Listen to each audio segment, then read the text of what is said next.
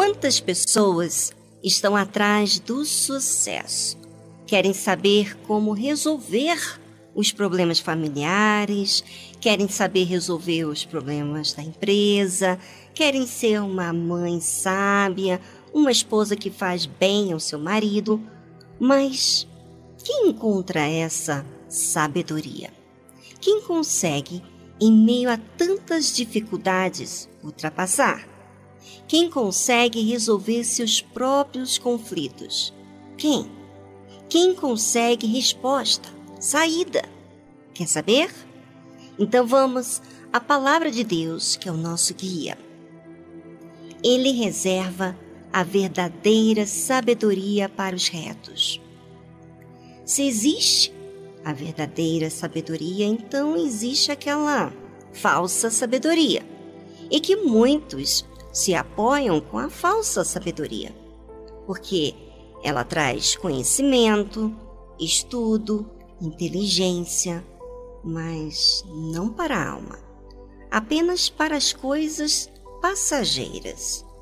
Por exemplo, uma pessoa se forma e tem alguma especialidade, acha que está protegido por aquilo que conhece, quer seja na saúde, na engenharia, seja qualquer especialidade. É algo apenas para ser usado aqui na Terra e não para a vida eterna. A verdadeira sabedoria não é de graça, não é para todos, e sim para aqueles que querem seguir o caminho da justiça. E você sabe que andar alinhado ao que é justo não é simples. Há que existir muita perseverança, decisão. E a pessoa tem que ser honesta consigo mesma, não deixando se corromper por isso. Então, quer dizer que Deus reserva a verdadeira sabedoria para aqueles que são retos, porque esses realmente se esforçam. E Deus vê todo o nosso esforço, nossa disciplina com aquilo que precisamos fazer a nós mesmos. E sabe o que ele faz? Ah, você tem que saber. Escudo é para os que caminham na sinceridade. Com certeza, aqueles que querem viver de forma justa têm suas dificuldades. Eles são exigentes consigo mesmo. Não aceitam viver de forma injusta. Então, há uma cobrança intensa para fazer o que é certo. Não baseado ao que sente, mas ao que ele sabe sobre o que é certo. Mas Deus é tão zeloso com esses que ele é escudo para eles, protege, defende, resguarda, ou seja, tudo que eles necessitam, Deus os leva para que os possam se enxergar. Ele fez comigo isso e continua fazendo. Ele tem sido meu escudo diante das situações aonde ainda preciso aprender. Então, ele me leva a dificuldades para que eu possa entender o que é certo. Vocês não imaginam o quanto esse refúgio nos auxilia. Imagine Deus te orientando de forma peculiar, um pai. Pois é, mas ele é pai para aqueles que deixam ser filho dele. Ser filho e ter o DNA de Deus. É dar acessibilidade a Deus de instruir. E Ele faz com aqueles que querem agradar a Ele, de forma honesta, sem engano. Como tem sido esse escudo de Deus para com você? Se não existe esse escudo, então o problema não está em Deus, e sim na forma de você ser. Você ainda não se incomodou com o erro ou com o pecado.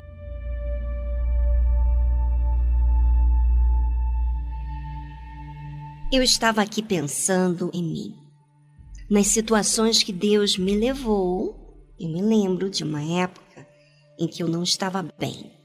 E um dia, ouvindo sobre o que era certo, Pensei comigo mesmo no meio de várias pessoas próximas de mim. Meu Deus, eu não sou reta diante do Senhor. Eu me lembro que fiquei tão incomodada. Dentro de mim estava muito triste com quem eu estava sendo diante de Deus. Porém, do lado de fora, ninguém sabia do que realmente estava acontecendo comigo. Tinha pessoas que até diziam: Ah, Vivi, você é tão inocente, você é como um bebê. E eu no meu íntimo dizia: Não sou isso, Deus.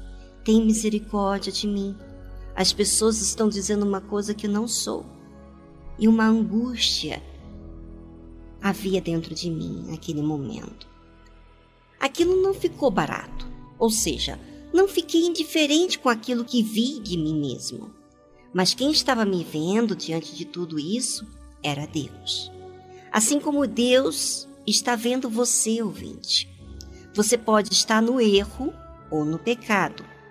Mas se no seu íntimo você não se compraz nisso, você quer sair dessa situação, você não fica indiferente. Pode acontecer o que for do lado de fora.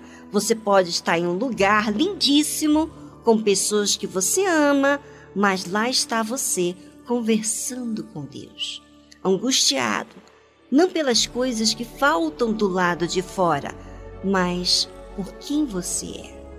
Então a esses, Deus diz: Ele reserva a verdadeira sabedoria para os retos.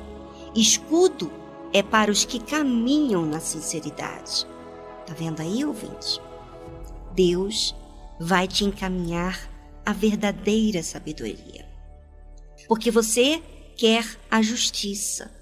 Não justiça dos outros com você, mas de você ser para Deus.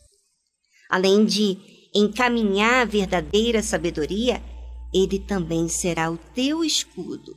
E por quê? Porque você, de forma sincera, quer caminhar na justiça. Assim Deus fez comigo, e não vai ser diferente com você. Agora, toda aquela angústia pela minha justiça não era por acaso. Era necessário. Era para que eu assim me empenhasse na minha entrega. E quando chegou o dia dessa entrega, meu Deus, que entrega! Que revelação que ele me deu! Ou seja, a palavra de Deus chegou a mim. E quando ela chegou a mim, que revolução! Eu não temia aquilo que teria que perder do lado de fora, porque eu vi apenas a palavra de Deus como tesouro.